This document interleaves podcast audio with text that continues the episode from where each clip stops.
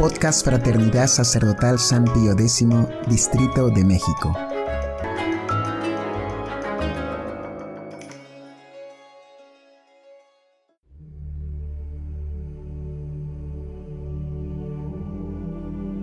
Hojita de Fe, número 119.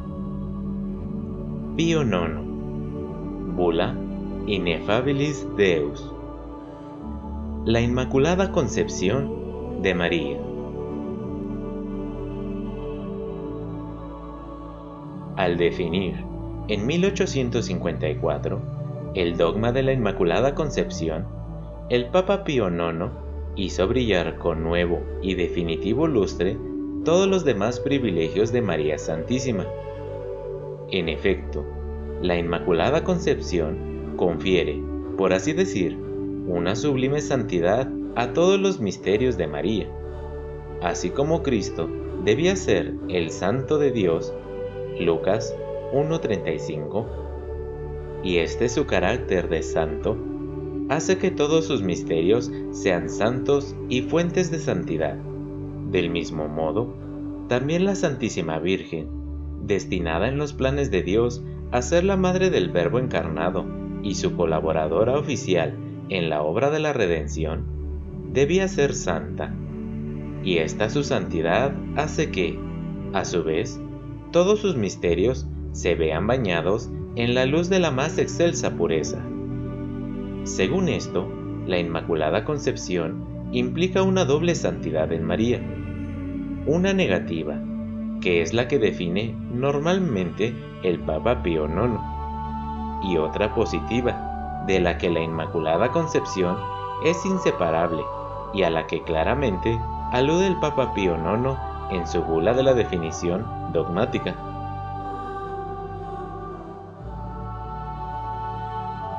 ¡1! Santidad negativa de María, o exención del pecado original y de sus consecuencias.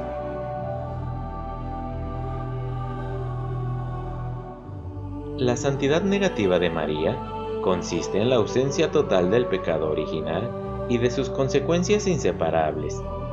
Esta santidad la proclama el Papa Pío IX múltiples veces, antes de definirla como dogma de fe. En efecto, afirma el Papa que María Santísima se vio absolutamente libre por siempre de toda mancha de pecado, número 1 que fue enteramente inmune aún de la misma mancha de la culpa original. Número 2. Que no estuvo jamás sujeta a la maldición, mas fue hecha partícipe juntamente con su Hijo de la perpetua bendición. Número 18. Que fue tierra absolutamente intacta, virginal, sin mancha, inmaculada, siempre bendita y libre de toda mancha de pecado. Oh, paraíso intachable, vistosísimo, amenísimo de inocencia, de inmortalidad y de delicias, por Dios mismo plantado y defendido de toda intriga de la venenosa serpiente. Oh árbol intachable, que jamás carcomió el gusano del pecado, número 21, y que salió ilesa de los igníferos dardos del maligno. Es más, usando el lenguaje mismo de los santos padres, no duda el inmortal pontífice en encomiar a la Virgen Santísima llamándola Inmaculada, y bajo todos los conceptos Inmaculada, inocente e inocentísima, sin mancha y bajo todos los aspectos incontaminada, santa y muy ajena a toda culpa, toda pura, toda inviolada, y como el ideal de la pureza e inocencia. Número 24. Y para poner un broche de oro a esta verdad, el Papa la define, por pedido de toda la Iglesia, como dogma de fe, con la autoridad de nuestro Señor Jesucristo, de los bienaventurados apóstoles Pedro y Pablo, y con la nuestra. Declaramos, proclamamos y definimos que la doctrina que sostiene que la Beatísima Virgen María fue preservada inmune de toda mancha de culpa original en el primer instante de su concepción, por singular gracia y privilegio de Dios Omnipotente, en atención a los méritos de Cristo Jesús, Salvador del género humano, ha sido revelada por Dios y debe ser por tanto firme y constantemente creída por todos los fieles. Número 30. En virtud, pues, de este privilegio, María nunca vio su alma empañada con el pecado original. Como en ella la raíz era inmaculada, inmaculados debían ser también el tronco, las ramas, las hojas, las flores y sobre todo los frutos.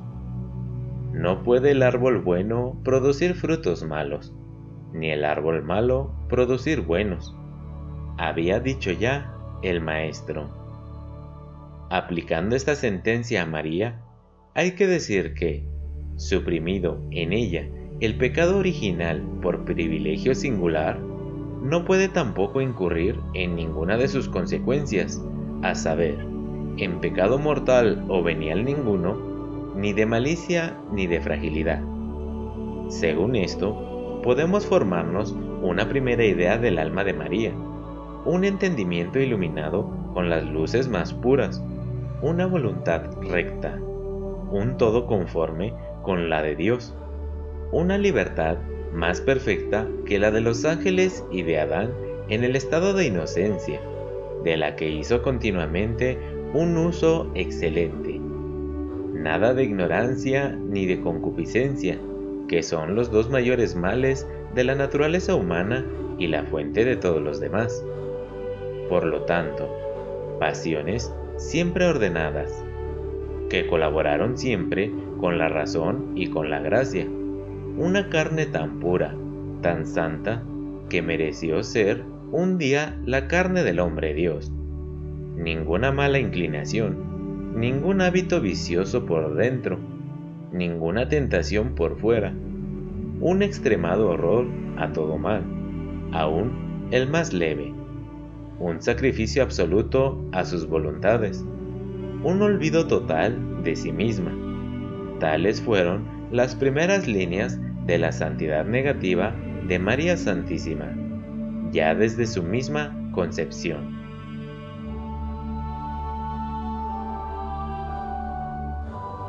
(2) Santidad positiva de María Inmaculada o plenitud de gracia.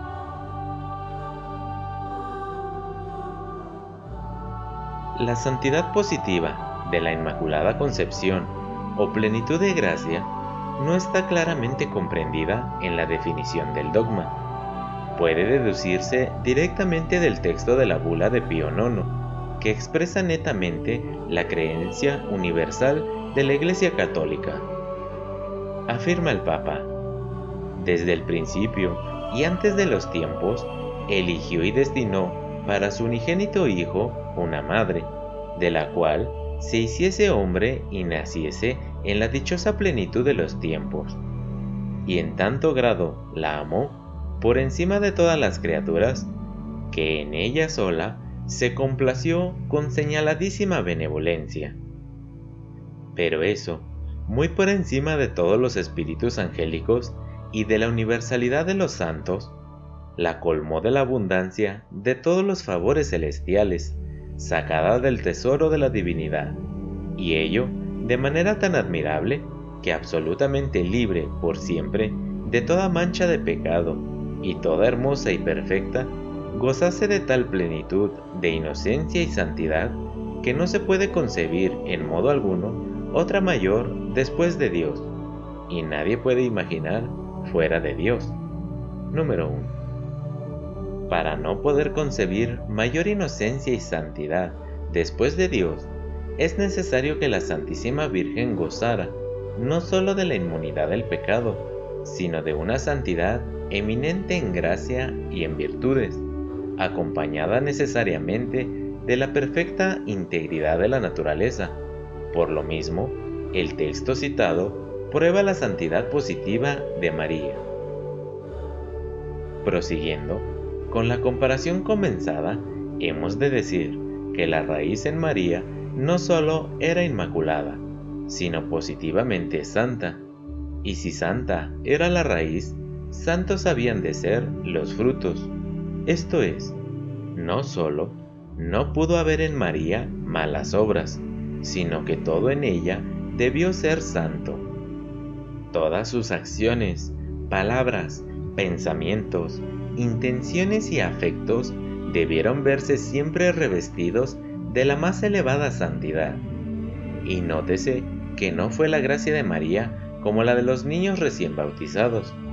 Ella la recibió en plenitud, de modo que no se puede imaginar después de Dios otra santidad mayor que la de María, ni fue como la gracia del mismo Adán en su justicia original. Ella fue confirmada en esa gracia.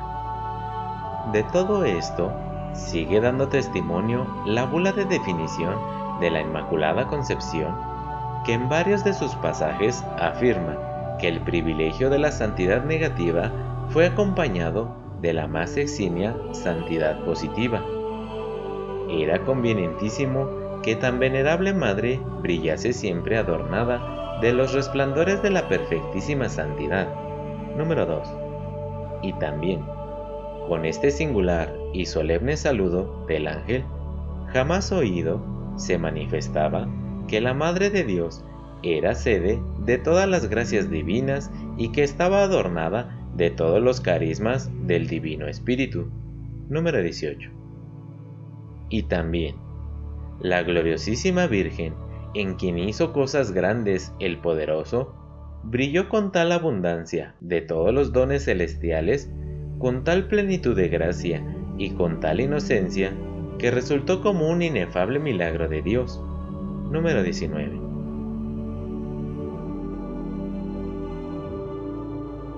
(3) La doble santidad de María Inmaculada se ordenaba a su divina maternidad.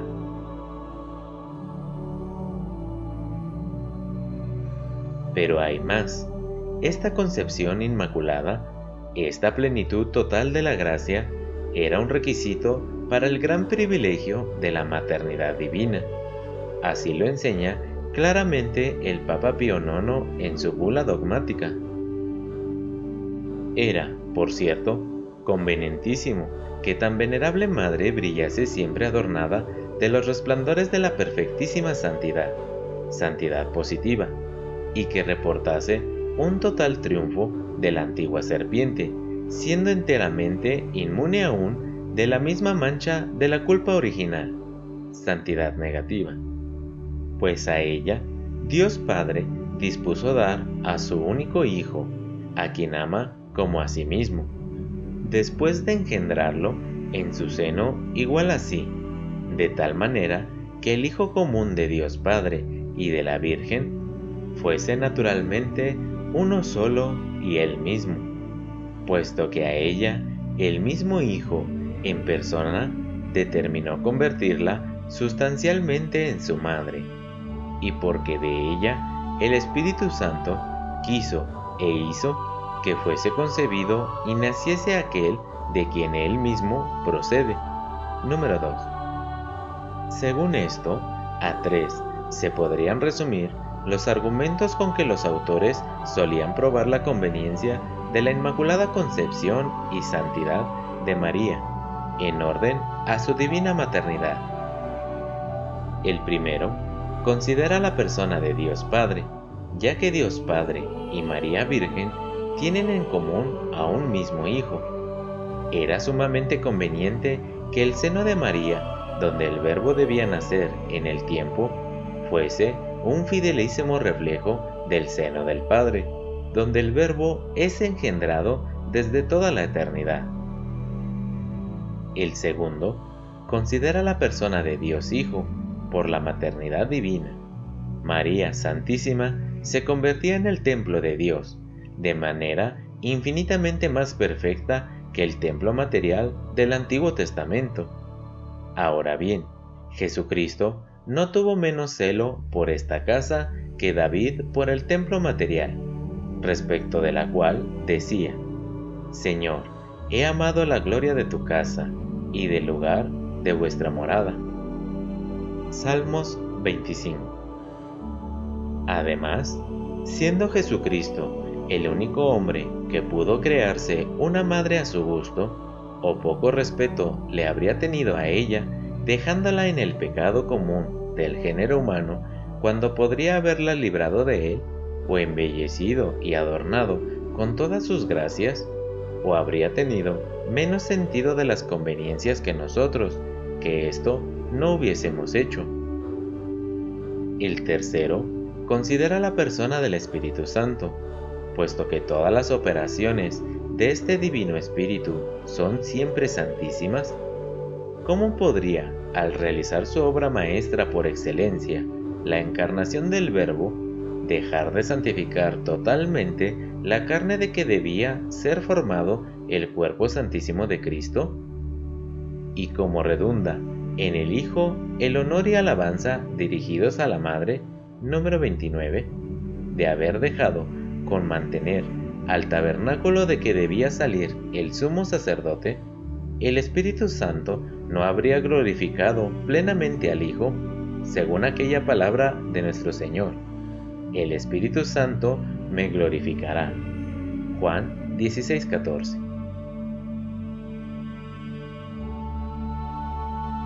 Conclusión Por su Inmaculada Concepción, la Santísima Virgen pasa a ser, en expresión de San Luis María, el verdadero paraíso terrenal del nuevo Adán, de que el antiguo paraíso terrenal no fue más que la figura. Y por eso, hoy, en este paraíso terrenal, riquezas, hermosuras, rarezas y dulzuras inexplicables que el nuevo Adán, Jesucristo, ha depositado en él. Este santísimo lugar está compuesto de tierra virgen e inmaculada, de la que ha sido formado y alimentado el nuevo Adán, sin mancha ni suciedad alguna, por la operación del Espíritu Santo que allí habita. En este paraíso terrenal está verdaderamente el árbol de la vida, que ha producido a Jesucristo, el fruto de la vida. En este lugar divino hay árboles plantados por la mano de Dios y regados con su divina unción, que han producido y producen todos los días frutos de gusto divino.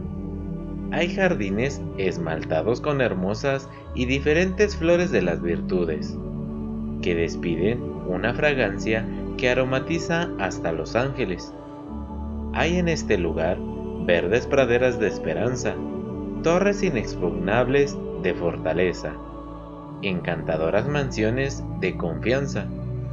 Hay en este lugar un aire puro e incontaminado, un hermoso día de la humanidad santa, sin noche, un hermoso sol de la divinidad, sin sombras, un horno ardiente y continuo de caridad donde todo el hierro que se echa es abrazado y transformado en oro. Hay un río de humildad que brota de la tierra y que, dividiéndose en cuatro brazos, que son las cuatro virtudes cardinales, riega todo este lugar de embelezo. Verdadera devoción número 261.